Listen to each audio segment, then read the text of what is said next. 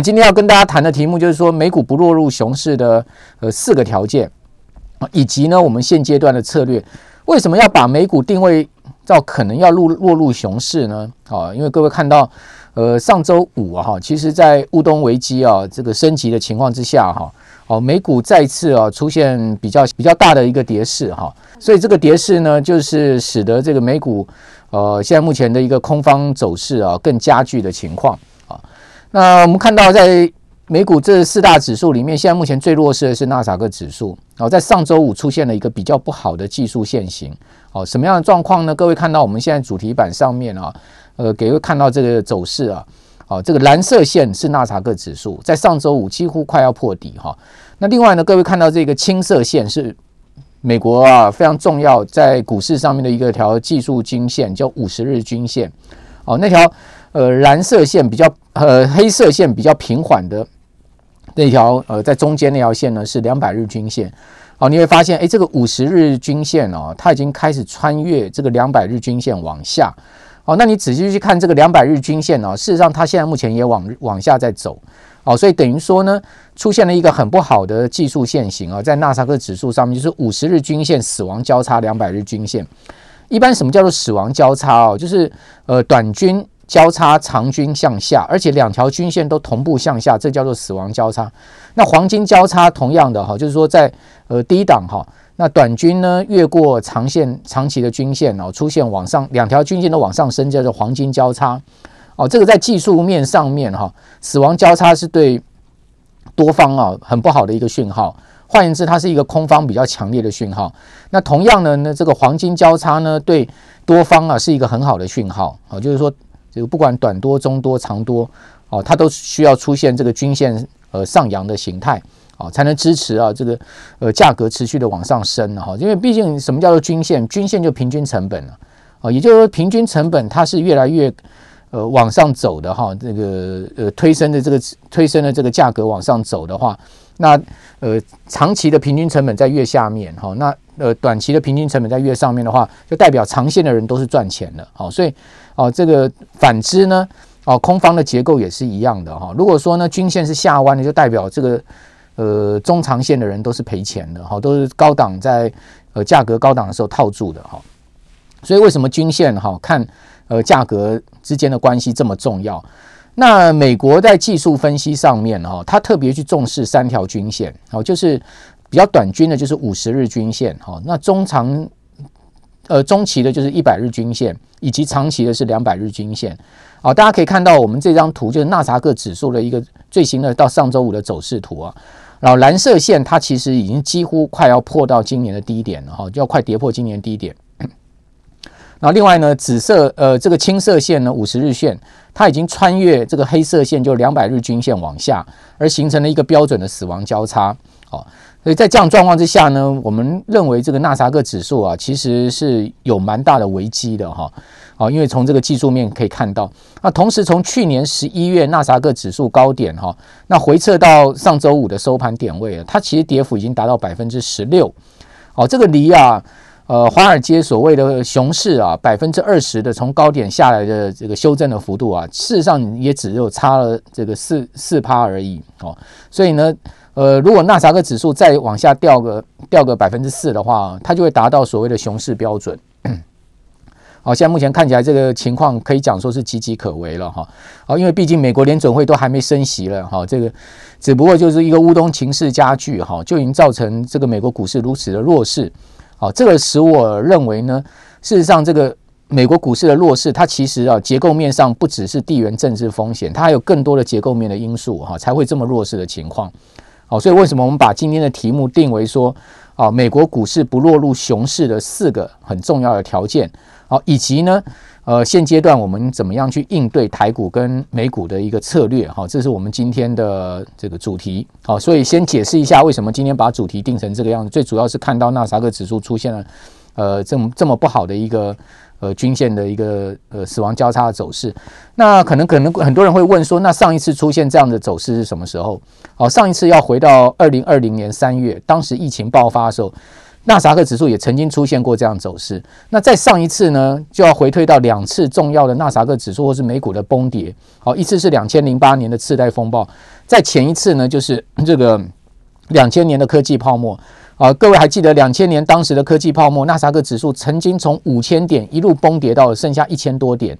哦，那一次的跌势是可以讲非常惨烈的哈。啊，零八年次贷风暴同样的哈，这个美国股市也是呃，差不多跌了一年多的时间，跌掉百分之四十的幅度，那也是一个非常惨烈的熊市。啊，呃，两千年的时候当然也是一个很惨烈的熊市。哦，就在在上一次比较大的这个呃熊市啊，都是出现我们刚刚讲五十日均线交叉哦，死亡交叉两百日均线这样的情况，所以说呢，这个会让我对于今年这个美股的形势啊更加是警惕一点哈，因为毕竟上周五已经出现了这样的走势了哈，那这种长期均线要扭转哈。这个把它从下降的一个格局转成多方的一个格局啊，必须要那个指数大幅的一个，而且快速的推升，哦，站回均线之上，而且继续往上升，哦，这样才能扭转过来。那这个扭转的力道，哦，这个其实要非常的大。那至于说扭转的条件是什么呢？现在目前看不到，好，所以说在这样状况之下呢，你就要必须要比较谨慎，好，所以你不能把这个美国股市最近的下跌全部责怪在归咎在这个所谓的地缘政治风险。我觉得这个。远远不是只有这个因素造成美股的下跌。好，好，那这是第一个，我们先解释一下今天的这个呃题目。好，为什么要这样定？那另外呢，各位可以看到，如果我们把这个纳扎克指数啊，看用 K 线形态来表现的话，各位会发现。哦，我刚刚所讲的这个去年十一月的高点的一万六千两百一十二点，跌到了上周五啊，它跌到了一万三千五百四十八点，这个波段跌幅已经达到百分之十六了。那如果我们用这个周线形态来看，哎，各位看到现在目前哦，这个 K 线形态是周线的哈，并不是日线，是周线形态。你会发现，哎，下面有一条非常重要的黄色线，那个是五十二周线哦，五十二周线一般我们就是叫做年线哈。好，那同时呢，各位看到一条绿色线，好，那个是二十六周线，二十六周线一般我们就叫做半年线。好，那此外呢，有一条蓝色线，好，这个所谓十三周的这个蓝蓝色线，好，那就是我们一般叫做季线。然后呢，在上面有在之前再有一个橘色线，哈，那个是四周均线，我们一般叫月线。大家有没有发现？诶，这四条均线哈，现在目前呃一致性的呈现下下下降的趋势。好，也就是说，从周周线到月线到半年线到年线，全部都呈现下弯，而它下弯的角度啊，跟幅度是不一样的哈。年线下弯呢，才刚刚开始，哈，它的幅度并不陡，哦，可是你会发现，哎，这个五日呃月月线的呃月线的下弯，它它是最陡峭的哈，然后再下来就是呃这个呃季线的下弯，以及呢。半年线的下弯，所以你会发现越越短均的它下弯是越陡峭，越长均的哈它下弯相对没有那么陡哦。所以说，如果指数再进一步的跌破前低，然后一直往下掉的话，它会带动啊这个更长天期的，就是说呃这个半年线跟年线的下弯啊会变成更陡。好，那如果说半年线跟年线下弯更陡的话，那这个呃市场就会变得更弱势。好，所以。这会变成是一个很重要的观察指标，也就是说，这个纳斯达克指数在这边到底能不能止住跌势，而不不要再持续破底。如果持续破底的话，那后面的走势会更加的危殆哈。那各位从这个呃均线的结构可以看到这样状况哈。那我撇开均线结构，各位会发现啊，其实从一六二一二那那个高点以来啊，你会发现哎，那个黑 K 棒，也就是说白色的哈，白色一般我们把它讲说是一个这个空头形态的黑 K 棒。比这个多方形态的红 K 棒啊来的多很多，有没有？而且呢，相对这个呃这个白色的这个所谓的空方形态的周线下跌的这个这个 K 棒啊，它也比较长哦，它也比较长哦，所以说大家发现，哎，这个。往下掉的力量其实很大，但是它反弹，每一次多方要企图反攻的力量都相对比较小，所以可见就是从一万六千两百一十二点这个纳斯达克指数修正以来，你会发现其实空方的力道是很明显的大于多方的力道了。那如果说这样的结构面不改变的话，那恐怕后面继续破底的可能性就比较大。那你再从下面的成交量，你可以看到哈，这个绿绿棒也是多于红棒，而且绿棒相对都比较密集，哦，都是连续性的。那红棒两根之后呢，它又马上转成绿棒，哈，就连又连跌两周，也就是说反弹两周之后呢，很快又跌两周，哈，要看起来又要快破底的，要破底的一个状况，好，所以美国现在目前的科技股啊，确实是出现一个很弱势的形态。那我认为这个很弱势的形态啊，除了刚刚讲说，呃，俄俄罗斯乌克兰危机之外，它其实还有很多的背景因素哦，不是只有这个单一因素才会造成这样的状况啊。因为毕竟各位看到啊，这个美国现在目前的这个呃呃月线已经死亡交叉年线往下掉之外呢，呃季线也死亡交叉半年线往下掉。那如果说季线再进一步的哈去死亡交叉年线，而半年线也再进一步的去死亡交叉。年线的话，哇，那这个就可能真的是要被判死刑了哈。这个熊市可能从技术面上看起来就非常有可能了，所以我们在这边会持一个比较谨慎的态度哈，因为毕竟这个三月份都还没到哈。现在大概距联准会升息啊，呃，这个三月的 FOMC 会议只剩下二十四天了，二十三天、二十四天了，所以说呢，还有二十几天的一个时间呢，呃，后面。呃，升息之后，恐怕美国股市还有很大的考验，会不会真的形成一个熊市的结构呢？好，就就在这几个月是一个很关键的时间点上面了哈。好，那所以我这个标题就定说纳斯达克要怎么样扭空了哈。现在这个扭空看起来很不容易了哈，因为我们刚刚讲说扭空，你必须要在呃整个形态上面要大要快速，而且是呃这个大量的去站回所有均线，好，这个 K 棒要往上拉，哦，看起来这个。要要有这么大的力道啊，可能性是相对低的哦。我个人认为这个可能性相对低的哈。好，那再加上现在目前美国的整个经济形势啊，并不是太好。好，大家可以看到通货膨胀已经来到四十年新高。好，这个 CPI 啊高达七点五，哈，这个核心 CPI 也高达六趴。好，联准会现在呢，一方面要去顾经济，好，一方面呢要去顾这个通膨，一方面还要去顾金融市场。你认为它有这么大的一个力道可以去做分身吗？哦，恐怕他必须要先择其这个呃最重要的任务。那联准会最重要的任务当然是控制物价，哈，并不是并不是去拉抬经济或是金融市场。所以一旦当他必须要去做抉择的时候，哦，他就必须要去思考说呢，他的 priority 是什么？他的首要任务是什么？他的首要任务如果是要去控制物价的话，他就非常有可能把金融市场的稳定，哈，跟经济先放在一边，哦，先把物价压下来之后再说。所以说，我认为他。呃，后面他可能采取的这个升息的策略哈，不可能是鸽派的啊，也就是说，他不太可能从鹰派再转回鸽派，他可能会持续的这个呃呃维持先前的基调 而不变哦。至于说会不会更阴，好，那要看后面公布出来的通膨数字会不会更严重。好，那这个礼拜五就很关键，因为这个礼拜五是要公布 PCE 了，好，就是说公布这个呃消费者的这个的物价指数哈。那这个数字呢，是联总会最重视，甚至是比 CPI 还重视的这个数字。好，那这个礼拜五如果这个数字再次出现这个超出市场预期的话，那恐怕联准会啊更没有条件啊，就是呃把他的鹰派立场啊放松。那至于说 现在目前市场怎么看联准会升息的步调呢？我把这个明年三月哦 SCME 好它的 Fed Watch 明年三月呃议席会议当时这个利率会走到什么程度呢？秀给各位看。哦，这个今年三月会议三月十六号，好之后呢有四月，好，然后呃六月会开会，七月也会开会，九月也会开会，十一月也会开会，哦，在今年的十二月也有 FOMC 会议，哦，到明年的二月还有一次 FOMC 会议，然后才是三月的这个 FOMC 会议，所以也就是说，呃，到这个明年的呃三，明年的五，呃，明年的三月哈，总共大概差不多有十次的。呃，到明年的五月了哈，总共有十次的 FOMC 会议，到明年的三月有九次 FOMC 会议。那这如果说我们如果以明年的五月来看的话，现在目前看到的这个升息几率哈，大家看到我下面这张图啊，哦，它的升息几率升八码的几率大概是呃六成，好，百分之六十的几率会升到八码。啊，那也就是说呢，几乎每一次会议啊都会升一码。那今天看到一个最新的消息，就是摩根大通哈。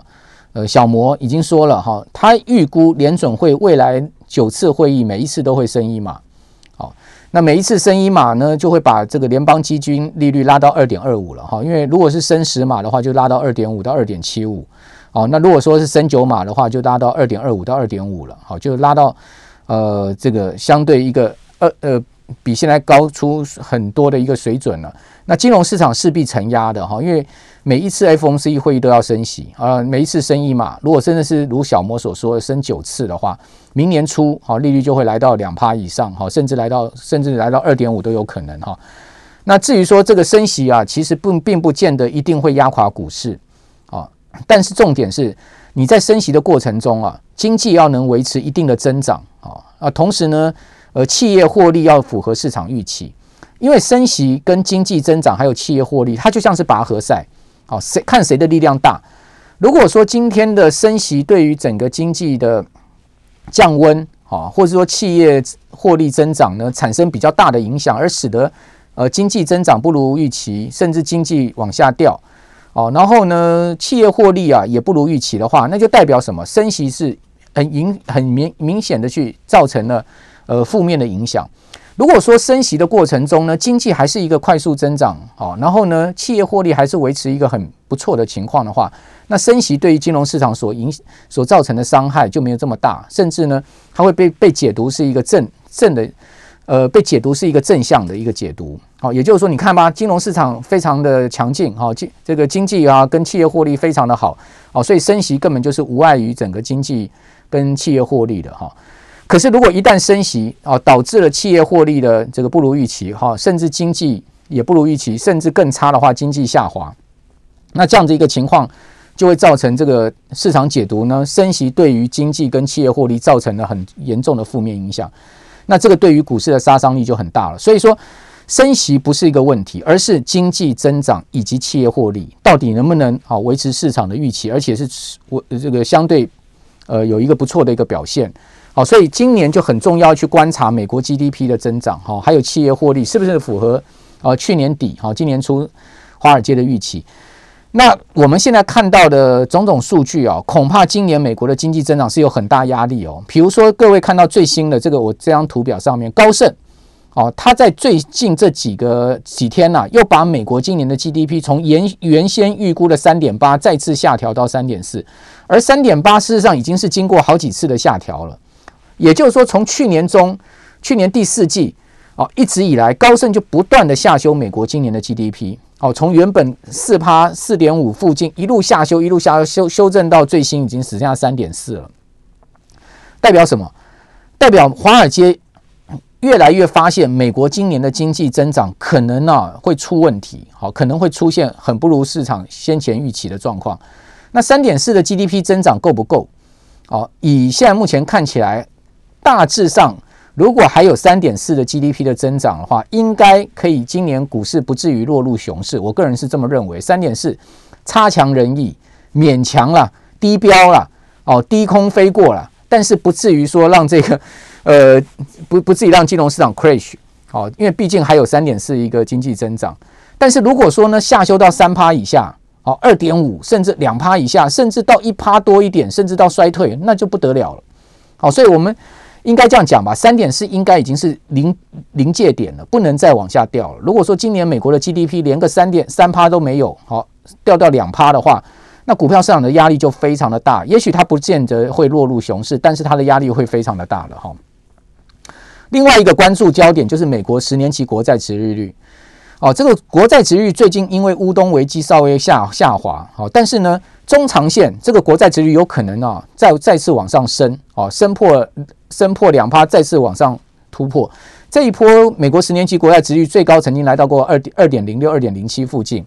哦，那因为乌东危机的关系，所以它往下掉。哦，所以往下掉的情况之下呢，并不是说呃这个市场预期未来的通膨降温啊，或是说预期这个呃升息啊会减缓，不是的哦，各位不要搞错了，而是预期这个乌东危机可能越演越烈的情况之下呢，资金会。进入到债市去做短暂时间的避险，而使得殖利率往下掉，啊，这个是两个很不同的情况哈。我们在研判这个殖利率下滑啊，我们必须要把它抓抓住它的一个下滑的主轴，而不是去过度解读它。所以说，如果说这个乌东危机一旦过去啊，这个或者说稍微平缓，你又发现哎，这个十年期国债殖率很快又往上冲的话，那你就要很小心。为什么？因为十年期国债，我一再跟各位报告，它是一个无风险利率。所有的这个金融商品的定价都会用这个十年期国债殖利率做做定价，尤其是美国的这个科技股。好，一旦这个无风险利率上升的话，它势必它的整个报酬率会要这个估值要下修的。好，所以十年期国债其实又是另外一个非常重要的看点。好，那如果说呢，十年期国债一路往上猛升的话，它除了告诉你后面的通膨形势可能会居高不下。尾大不掉之外呢，它也告诉你了，其实科技股的压力就会更大。所以这也就是为什么纳斯达克指数已经出现了五十日均线交叉、两百日均线变成一个死亡交叉的形态了。好，那今天的重点来喽，就在这 这张字卡上面。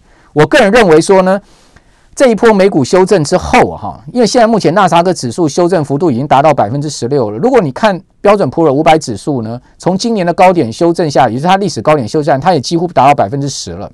哦，标准普尔五百指数大概是九点五左右，哦，也是一个非常弱势的形态了哈。你说啊，十趴标普跌十趴，其实跌很多的哈。如果说才短短的两个月多一点的时间。那想要不落入熊市，我认为有几个先决条件。第一个是各位，第一个是呢，今年下半年通膨要降温了。好，通膨不能一直居高，而形成一个所谓的反馈现象，或是说螺旋式的现象。好，那通膨降温，联准会就有借借口，或是说它就能升息，不要这么积极。也就是说呢。到明年就不要再不要不要像市场预期的可能升八次升九次了。如果说市场后面对于升息的脚步跟速度呢，开始放这个有预期的放缓哦，比如说今年升息升个五次，明年呢大概升个两次哦三次这样子一个比较温和的哦和缓的一个升息的话，那金融市场就能得到一个喘息的机会。所以下半年通膨能不能降温是一个很重要的看点。上半年通膨要降温的几率不大了。好，那所以呢重点在于。呃，第二季过后，好，这个通膨是不是能降温，而且比预期的降温的幅度来得大的话，那金融市场的压力就会减小很多。第二个呢是经济呢绝对不能落入衰退，啊，就美国的 GDP 绝对不能出现负成长。我跟各位报告，亚特兰大的 Fed Now，呃，这个 GDP 闹也就是说，它会用这个最新的一些经济数据，把它带入模型去推估现在目前的 GDP 的增长率，第一季只剩下一趴多了。哦，所以说美国的经济。第一季只这样一 percent 的一个增长，是一个很弱势的增长哦。哦，如果说呢，呃，整个经济数据后面出来再不如预期的话，非常有可能这个掉到一趴以下都有可能哦。现在目前大概是一点三的一个增长，这个呃 GDP now 好，就亚特兰大呃联总联联邦银行他们会去做这个最新的 GDP 的推估，好，用经用用即时的经济数据带进去。好，所以说现在目前整个美国的经济情况并没有市场想象的这么这么好哦，哦这么乐观哦，好，所以下半年会不会落入衰退，甚至第二季、第三季会落入衰退，这个其实不能完全说没有可能的。好，那我认为至少维持一个三点五趴以上的增长，哈，对金融市场才能有一定的支持力量。第三个呢，就是企业获利啊，它必须要符合市场预期，甚至超出市场预期。好，那这也是一个很重要的指标。哦，这个指标，呃，到底要怎么去观察？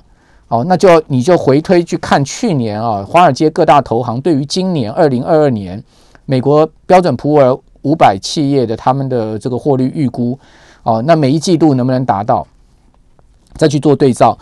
那当然最好再再加上美国财政支出能发力，就是说拜登美好重建这些法案能通过，好，能上路。哦，所以我想说，这一切的一切啊，都是目前的预估，实际情况我们必须要讲说，还能走一步看一步了。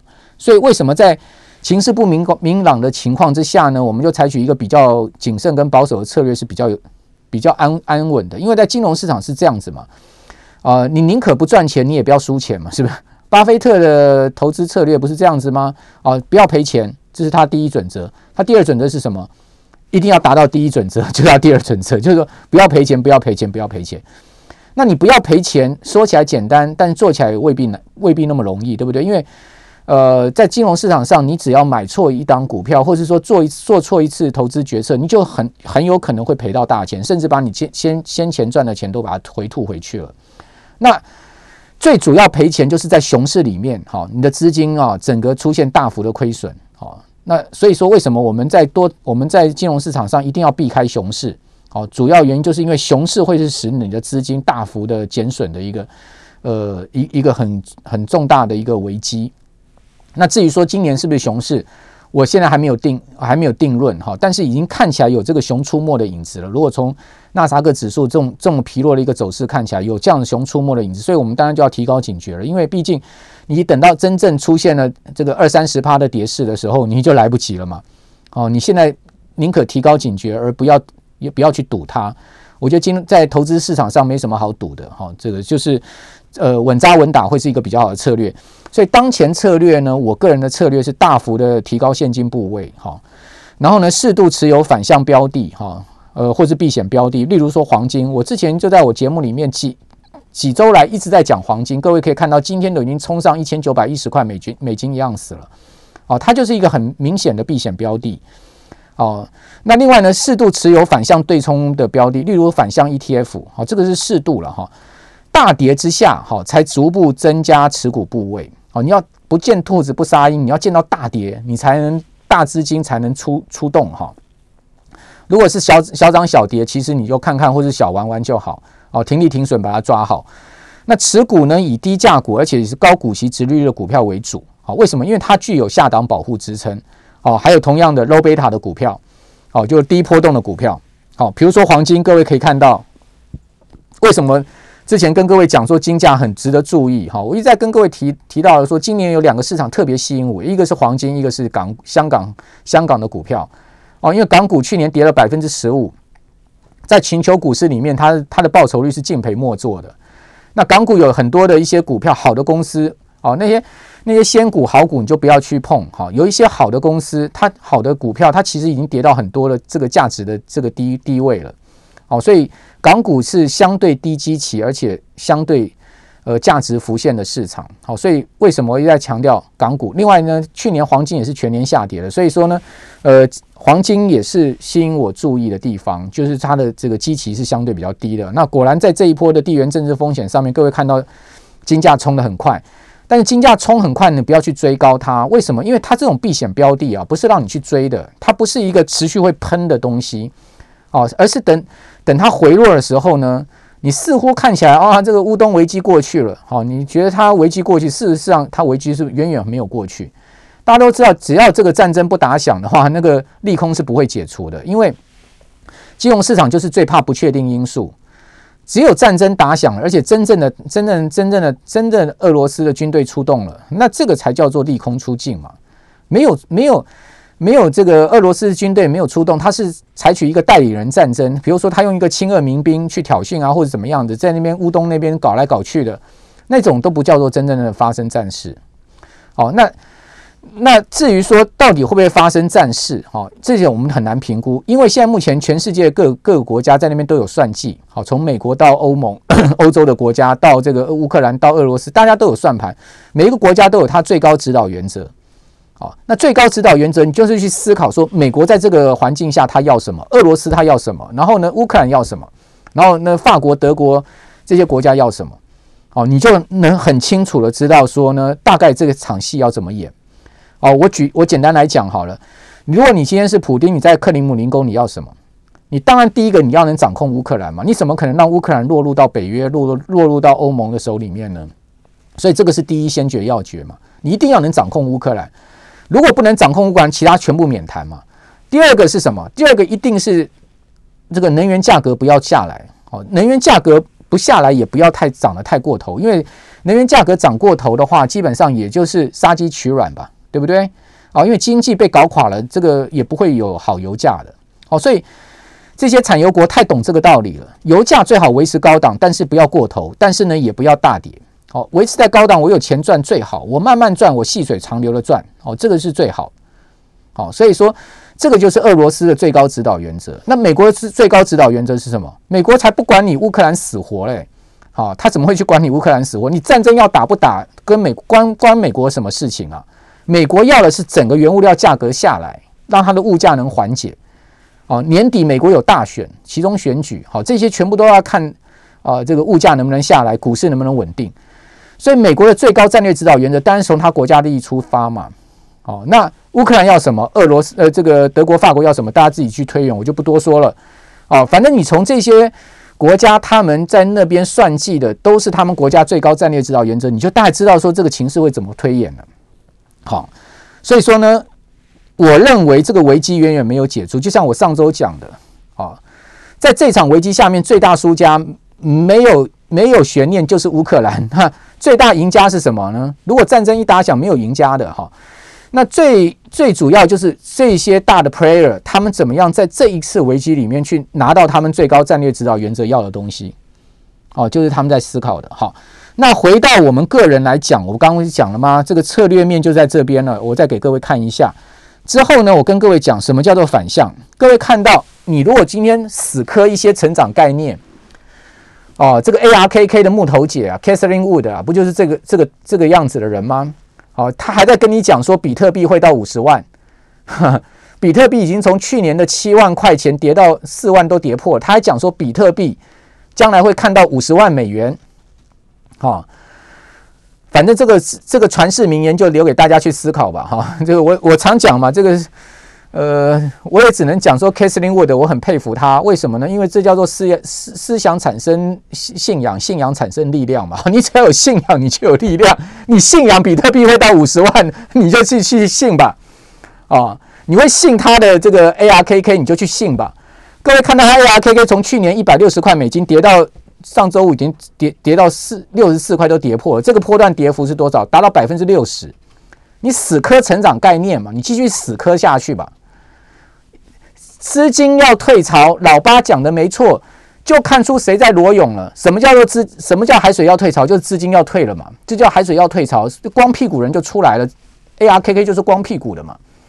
就死磕一些不赚钱的，好，只会强调成长、innovation 创新的公司，那你到最后不就是这个结论吗？今年以来，ARKK 已经跌掉百分之三十了。那谁在赚钱？放空 ARKK 的啊，叫做 SARK 啊。三个月成立涨了百分之五十，这档 ETF，它专门去放空 ARKK 吗？是不是？哦，所以说呢，这个金融市场就是这么回事，有人赚钱，有人赔钱，零和游戏嘛。好，所以各位就要想清楚，说在美国股市，如果说这个成长概念已经是已经是明日昨日黄花的话，那你觉得台股呢？你还在那边死磕成长概念吗？哦，大势很清楚了，整个棋局也很清楚了，整个态势也很清楚了，就让各位自己去呃明辨去深思。